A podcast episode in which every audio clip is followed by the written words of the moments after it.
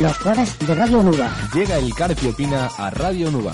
Contacta con nosotros nuestro correo electrónico raonuba.gmail.com o llámanos al 957 180 568 957 180 568 El Carpio Opina. Recuerda los jueves de Radio Nuba.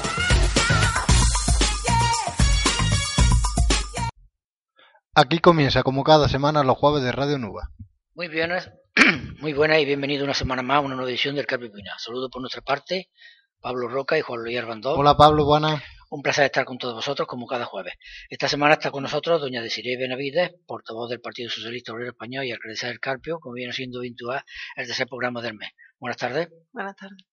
Buenas tardes también a todos nuestros oyentes de este vuestro programa. La forma que tienen nuestros oyentes para comunicarse con nosotros y hacer las preguntas a nuestros entrevistados son a través de nuestro correo electrónico raonuba.gmail.com al teléfono fijo 957-180-568, al móvil 657-560042 y o dejarlo en nuestro contestador. Bien, pues después de estos consejos, señora Benavides, pasamos a la continuación a la sesión en que nuestros entrevistados pasan la pregunta a los otros dos entrevistados y que usted, igual dará al final del programa. Bien, primero le pasamos la pregunta que le dejó la portavoz del Partido, del partido Popular, que es la siguiente. Pues un poco en, con, en, relación con lo que hemos estado hablando durante la entrevista, con el tema de los presupuestos, de las nuevas eh, elecciones que la vista, eh, de los proyectos que se puedan quedar terminados o no antes de que termine la legislatura, eh, preguntarle un poco a los dos portavoces que, qué opinan ellos de que eh, si les gustaría mm, que antes de que terminara la legislatura algún proyecto en concreto que tomaran en consideración, que creyeran importante para finalizarlo justamente antes de que terminara la legislatura y por tanto un poco incluidos los presupuestos o eh, esperarían un poco a la próxima legislatura después de las elecciones para poder así contar con unos presupuestos propios, un equipo nuevo, renovado y poder hacer todos esos proyectos que tengan en su, en su programa o en su, en su idea. Bueno, pues partiendo de la base de que los presupuestos que ahora mismo tenemos vigentes están prorrogados, eh, puesto que aún no hemos hecho el pleno para poder aprobar lo nuevo, una vez que pasa el 1, 31 de diciembre y comienza el 1 de enero, los presupuestos se prorrogan y se, de alguna manera se comienzan otra vez a utilizar presupuestos nuevos en base a los que ya había el año pasado. Nosotros este 2018 con los presupuestos que teníamos la verdad es que hemos funcionado bastante bien. Eh, han hecho una cobertura bastante amplia de las necesidades que el ayuntamiento tenía y, el hecho de en el 2019 volver a, a presentarlo es más por intentar buscar el consenso de los partidos del pleno eh, a la hora de trabajar porque creemos que, que, bueno, pues que debe de existir, ¿no? En caso de que no haya ese ánimo, eh, nosotros hemos funcionado bien con los presupuestos del 2018 y si ellos eh, consideraran que, que, no deben de participar, la prorrogación de esos presupuestos a nosotros en el 2019 en el ejercicio nos vendría bien, al pueblo en general. Puesto que son holgados, el ayuntamiento está saneado y se ha hecho hincapié en aquellas partidas que más se necesitaban para el funcionamiento de la propia administración.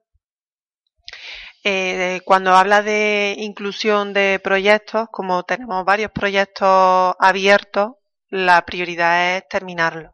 Y terminarlos los vamos a terminar, ¿no? Se han alargado en el tiempo, pero no han significado más allá de eso, ¿no? Entonces, eh, terminar el teatro municipal, terminar la casa ciudadana y, en todo caso, continuar con la reforma de los distintos edificios que ya se vienen también haciendo y de las calles del municipio, que como digo, pues ahora mismo tendríamos la posibilidad de hacerlo sin tener que eh, hacer nuevos presupuestos, ¿no? Porque ya eh, los que están funcionando prorrogados lo podrían asumir. La prioridad sobre todo es terminar las obras que tenemos comenzadas, ¿no? Y pues terminar la reforma del parque, terminar la reforma también del parque que se inició en Maruana y eso se va a poder acometer, que son los principales objetivos que nosotros, por ejemplo, como eh, equipo de gobierno tenemos de aquí a mayo, ¿no? La, el trabajo que hemos iniciado de alguna manera, eh, aquello que se pueda concluir, que se quede concluido y aquello que signifique ser faseado, pues que esa fase se quede también conclu conclusa. Bien, ahora pasamos la pregunta que le dijo el portavoz de Izquierda Unida. Bueno, para, para el Grupo Socialista, en este caso para la alcaldesa, es muy simple la pregunta. Y quizá, a pesar, me diré algunas que soy muy repetitivo, pero es que seguimos sin tener eh, ni rastro de los presupuestos. En el, en el pleno anterior nos hablaban de que si estábamos dispuestos a colaborar, a hacer aportaciones, pero es que no sabemos ni el más mínimo borrador, no tenemos ni el más mínimo activo de cuáles son las intenciones del equipo de gobierno socialista de cara a los presupuestos del 2019. Por lo tanto, la pregunta va en el sentido, ¿tienen previsto o pensado llevar presupuestos al 2019 en lo que queda en estos meses? ¿Lo van a llevar? Y si lo van a llevar, que no digan cuándo, ¿no? Porque nosotros tenemos un trabajo previo hecho que no tenemos ningún problema, lo que pasa es que será difícil e, de esta forma de trabajar llegar a, a conclusiones y a llegar a acuerdos y puntos en común. Es bueno que diga que tiene un trabajo, un trabajo hecho previo, porque normalmente es lo que dice, y luego cuando llega el pleno de los presupuestos es cuando hace el despliegue de aportaciones que debería de haber hecho antes, porque sabe que ya en el pleno, cuando se lleva al punto para la aprobación de unos presupuestos, el que uno diga más o menos no sirve absolutamente de nada, es demagogia pura. Pero eh, la intención, como digo, lo repito, es esa. Si nos ponemos de acuerdo para unos presupuestos, pues eh, el llevarlos a pleno tiene algún tipo de, de, de motivo, ¿no? De interés. Si no nos ponemos de acuerdo, como han sucedido en años anteriores, sobre todo con Izquierda Unida, ¿no? que solo fue el primer presupuesto, en los anteriores votó en contra, pues no tiene mucho sentido, lo digo porque para el propio trabajo que se va a venir haciendo en el ayuntamiento, los que tenemos ahora mismo han funcionado bien pero vamos, que intentarlo se va a intentar, ¿no? Como siempre, el buscar el consenso por el bien sobre todo del pueblo, porque aunque yo lo represente como alcaldesa, pues cada uno tiene su diferente ideología política y el pleno es el color de cada uno, ¿no? Y entonces, pues, vamos a intentarlo. Pero como digo, intentando como siempre ser útiles y, y hacer un buen servicio, no enredarnos en pormenores que como bien ha dicho eh, María José, estamos de cara a unas elecciones municipales y lo que se eh, teme precisamente es eso, que se enreden las cosas y nos quedemos en el, en el show cuando lo importante es el trasfondo de la situación. Bien, para Juan Luis le hace las siguientes preguntas, tanto de nuestra región o que hemos recibido de nuestros oyentes. Juan Luis. Eh, buenas tardes. Buenas tardes, Juan. Eh, ha hablado de las elecciones municipales que se celebrarán el próximo mes de mayo. ¿El candidato o la candidata del Partido Socialista a esas elecciones quién va a ser? Pues por consenso de la agrupación local del Carpio, que ya lo hizo hace varios meses, en el mes de septiembre, eh, vuelvo a ser yo. ¿Y qué proyectos? Bueno, me imagino que ya se estará trabajando, se estará trabajando en, en el programa de, de gobierno. ¿En qué va ahí enfocado el programa de, digamos, para presentarse a las elecciones? Pues eh, principalmente en las actuaciones que hemos venido haciendo durante estos años, porque consideramos que son indispensables. Eh, para dar un buen servicio como administración tenemos que tener eh, una- unas herramientas de calidad. Y el Carpio ha sido puntero durante muchísimos años en infraestructura y en servicios en nuestra comarca e incluso en la provincia.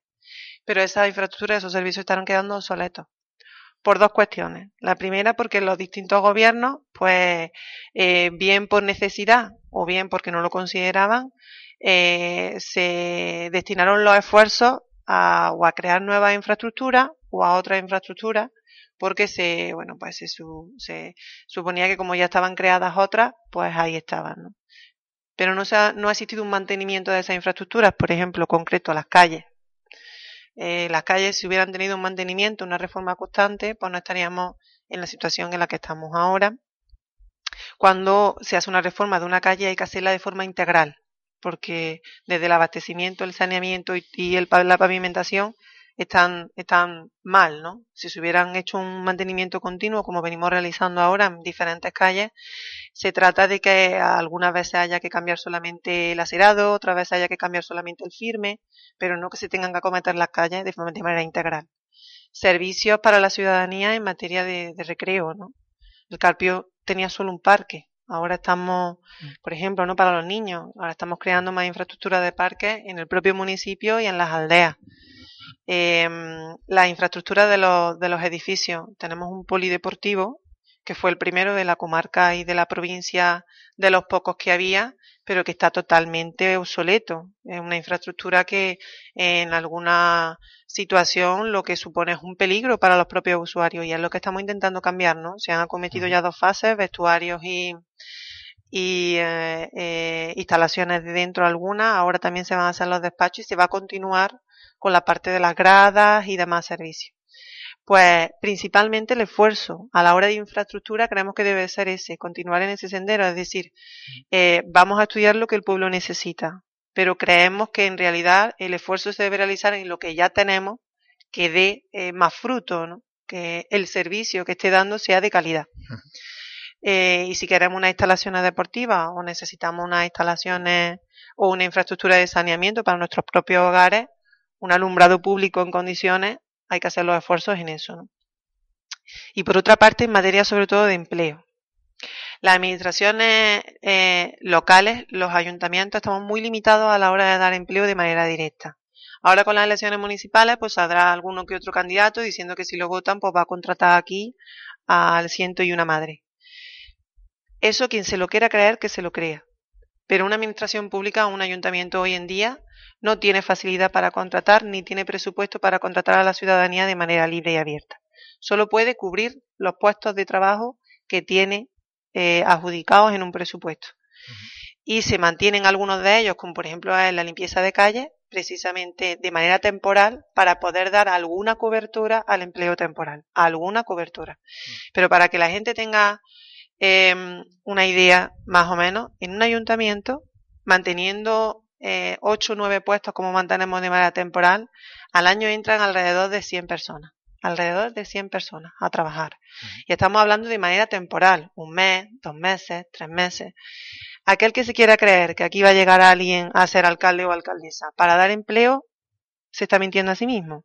Un ayuntamiento lo que tiene que dar son servicios, y servicios de calidad, y fomentar el empleo a través del autoempleo de las propias personas a través del tejido empresario y comercial que hay en el pueblo, dándole facilidades, dándole recursos, eh, orientando a las personas a poder formarse para un empleo ajeno o a poder formarse para poder autoemplearse, ¿no? Para que sean emprendedores.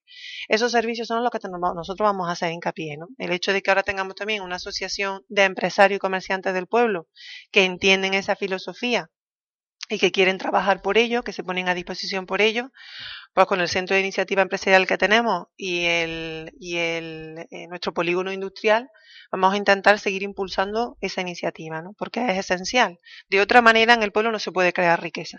Un ayuntamiento no puede crear riqueza dando trabajo directamente, no tiene, no tiene recursos. Entonces, eh, en esa línea, pues ahora hemos solicitado a la Diputación que se nos va a conceder una remodelación remodelación, perdón, de nuestro polígono industrial. ¿Por qué? A nuestro polígono industrial esencialmente lo que le haría falta sería ese enlace con la autovía que tenemos solicitado al Ministerio de Fomento, ese enlace y esa creación de la autovía del Cárpito de Redón Jimeno, porque potenciaría que ese nudo ese eh, el nudo que se realiza eh, quedara nuestro polígono industrial pues a pie de, de autovía y eso pues para todas aquellas empresas sobre todo de logística pues le sería muy interesante. Pero hasta que eso llegue, porque es un proyecto que está ahí parado y que tenemos que ser conscientes de que va, va a ser para largo, porque hay otras prioridades en España para poder terminar y en Andalucía de autovías de otros enlaces y nosotros, por mm. mucho que, que chillemos, que vamos a seguir eh, chillando y vamos a seguir intentando conseguirlo, pues sabemos que, que está ahí, que no depende de nosotros, por lo tanto no, no podemos contar con ello en un tiempo cercano. Lo que sí vamos a hacer es la remodelación del propio polígono industrial. El polígono industrial necesita ser más atractivo para las empresas, porque hoy en día es cierto que, que bueno, pues que estamos a, que necesitamos vendernos de alguna manera, eh, eh, aparte de las buenas infraestructuras también, la buena apariencia que pueda tener. No podemos tener un polígono industrial dejado, donde los servicios de, de, contenedores o de basura no funcionen bien, donde el alumbrado público normalmente pues esté más robado que en funcionamiento, eso es lo que vamos a intentar ahora poner al día con esa subvención, ¿no? Porque nos a dar herramientas, pues, para poder mantener el polígono industrial como una zona vigilada, que se necesita una zona vigilada y una zona que pueda dar servicios eh, mm, buenos a aquellas empresas que se puedan localizar allí. ¿no? Y el hacer, el hacer también más accesibles las parcelaciones que ahora mismo tenemos. El ayuntamiento allí tiene poco terreno, municipal, casi toda es de privado, mm. pero no construyen, no construyen pues porque ahora mismo la situación pues no les, no les propicia o, o, consideran que tienen que esperar un poco más. Entonces vamos a intentar impulsar de alguna manera a esos propietarios, a mm. las grandes empresas también que tienen suelo e intentar buscar pues nuevos compradores y que ellos si no tienen la iniciativa de construir pues que den la posibilidad a la venta para que podamos traer a otras empresas.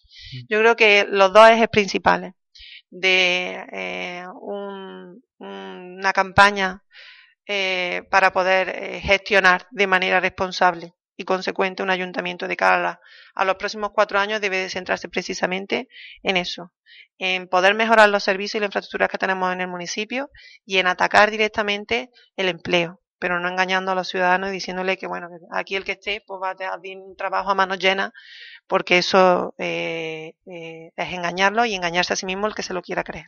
Lo que, mm. lo que debemos dar es, oportunidades, dar recursos, respaldar a aquellas personas que se van a emprender y, legislar de alguna manera, pues para que se le den todas las posibilidades que se necesiten en, en materia de empleo en el municipio. Mm. Em, en este año, bueno, este año pasado, el, la edición de noviembre de Vara no se ha celebrado. Mm, ¿Se sabe la causa? Sí, bueno. Eh,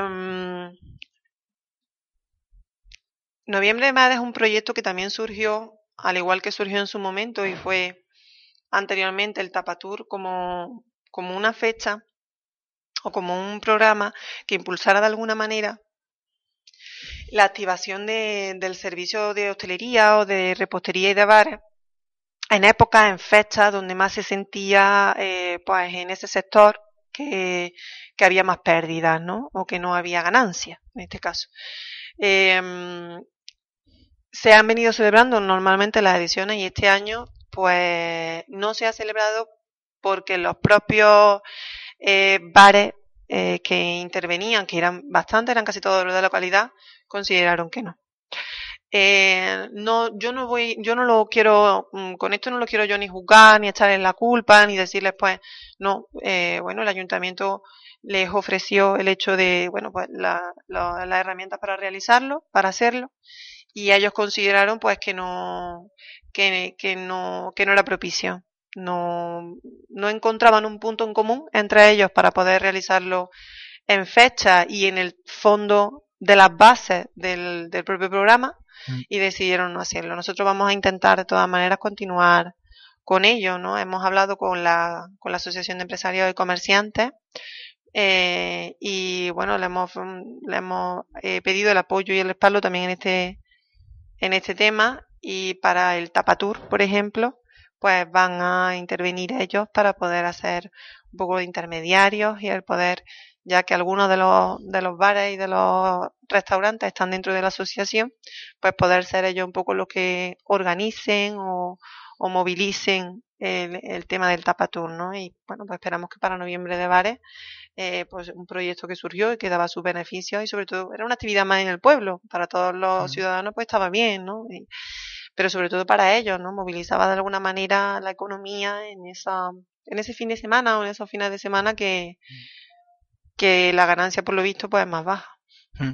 Eh, bueno, hemos visto que en el, en la aldea de San Antonio se ha, bueno, se ha hecho un nuevo parque allí a la, a la entrada y al lado hay otra instalación donde, bueno, hay falta de radas en las porterías y en las canastas. ¿Se van a, digamos, a poner las radas esas o se va a hacer algo, alguna actuación en esa sí, instalación? Sí, vamos a seguir mejorando la instalación, no solamente de, del, es como un campito de fútbol o algo ah, así, mm. sino también de la, el acerado que hay alrededor, porque ahora mismo hay chino y mm. se va a sustituir por, por un acerado. Mm puesto que, bueno, pues para los usuarios yo creo que va a ser mucho más cómodo y luego para el propio mantenimiento de las dos pistas, pues va a ser más limpio y, y creo que va a ser menos destructivo, porque los chinitos siempre sabemos mm.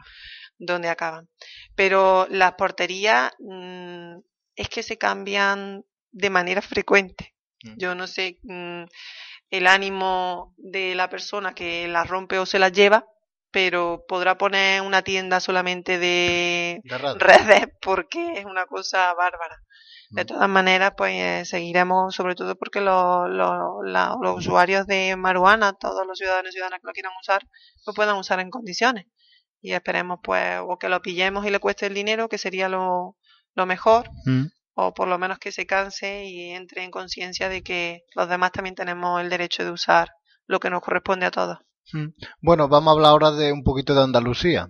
Anda. Ya, ya se han celebrado, bueno, se celebraron las elecciones, allá fueron la toma de posesión de los consejeros.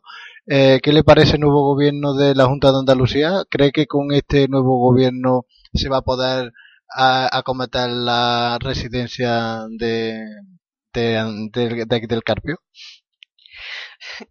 Yo, yo mm, pediría solamente virgen. Vamos, lo digo, lo digo porque como se ha cambiado de gobierno. Sí, claro, pero que digo, yo, yo pediría solamente virgencita que me quede como estoy.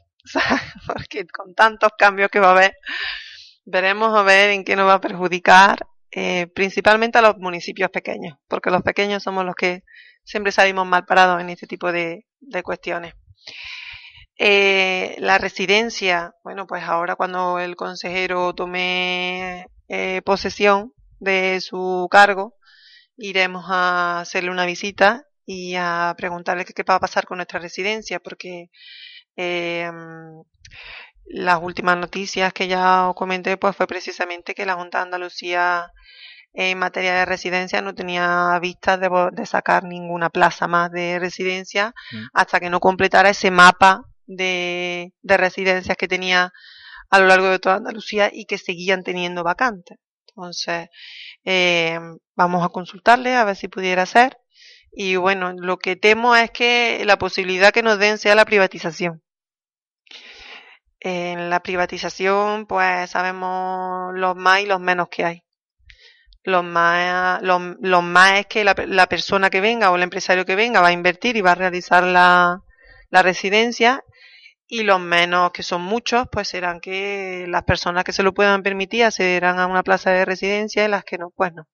Entonces intentaremos que, que sea concertada. Pero en todo caso, me temo que si saliera para adelante sería pues con un inversor privado seguramente. Mm. Eh, bueno, hemos visto que eh, se están recogiendo, bueno, las naranjas de, de los naranjos y se están podando y demás.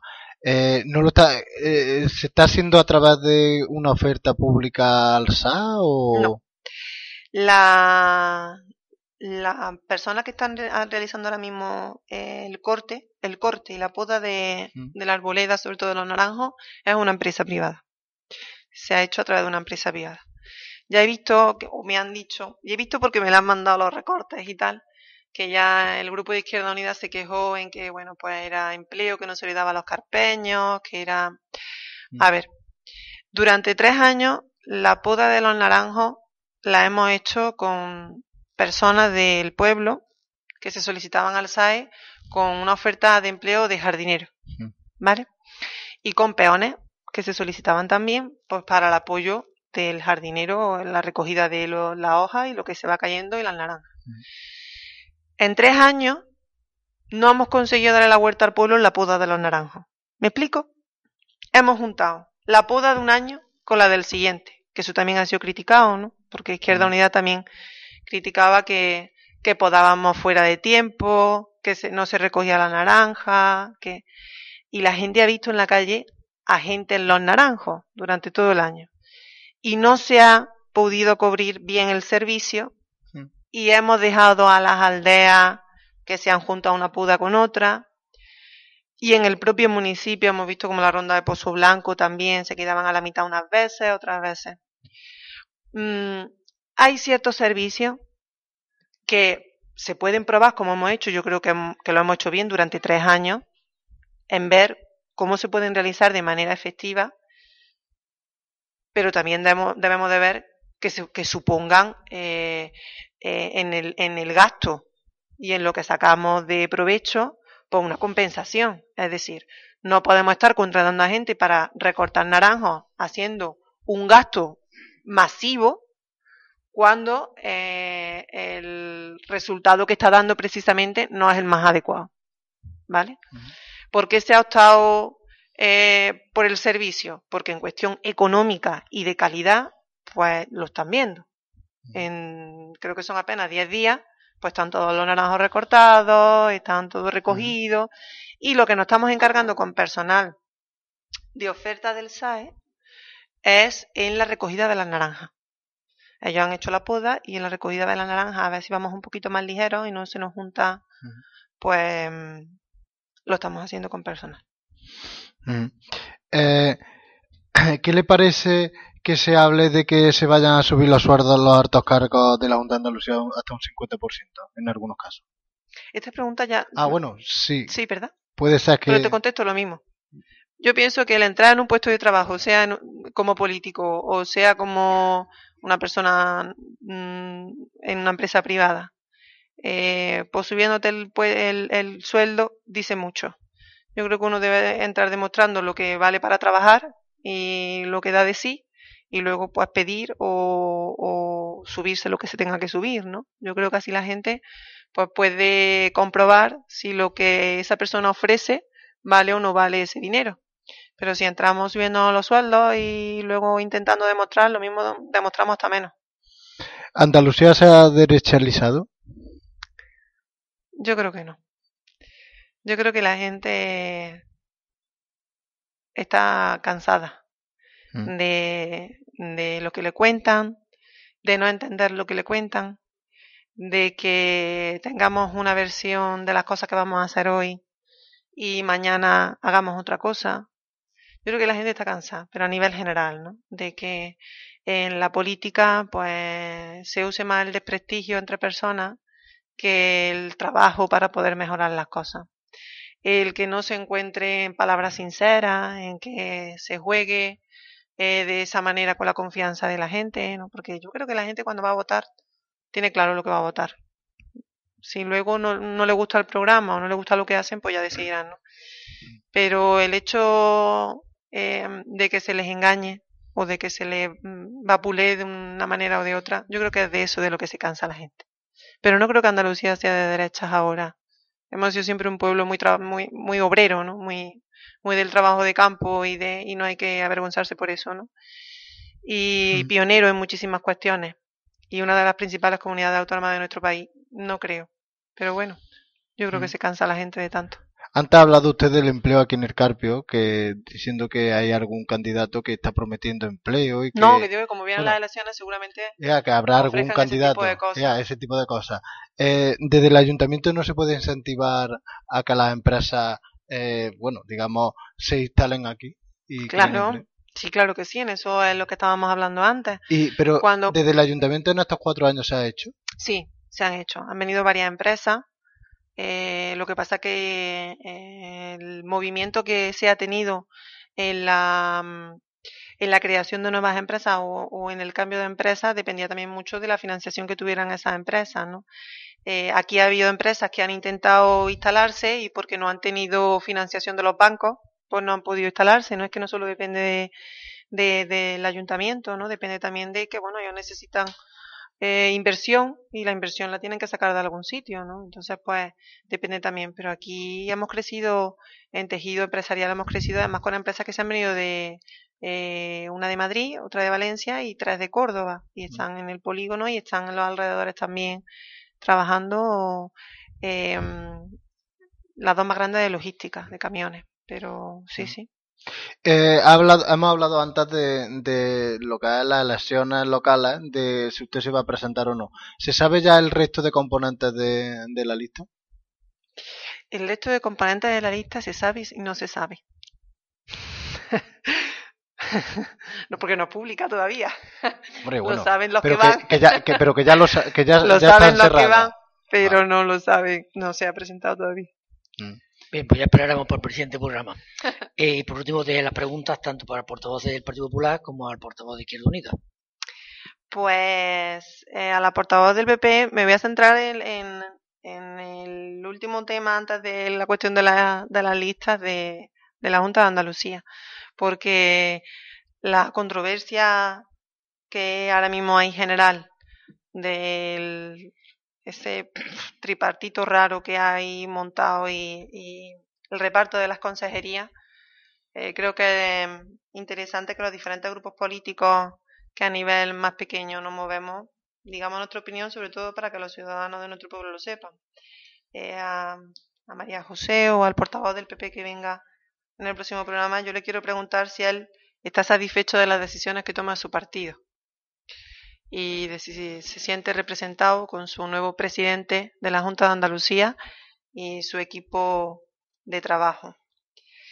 Y a Izquierda Unida, al señor Sánchez, pues le quiero preguntar, em, porque la verdad que me crea mi incertidumbre en, en, dónde se queda ahora Izquierda Unida. En la Junta de Andalucía, eh, si va a continuar con ese apoyo a, a Podemos o si o si va a tomar otra línea, puesto que, bueno, pues yo creo que les ha pasado factura el hecho de, ir juntos a las elecciones, ¿no? Entonces, pues preguntarle también eh, por dónde se va a dirigir ahora el rumbo de Izquierda Unida en la Junta de Andalucía. Bien, pues ya nada más que recordar a nuestros oyentes que el próximo programa será el jueves 7 de febrero a las 21 horas y en el que estará la portavoz del Partido Popular. Sin más, un saludo y seguimos aquí en Radio Nuba 107.5.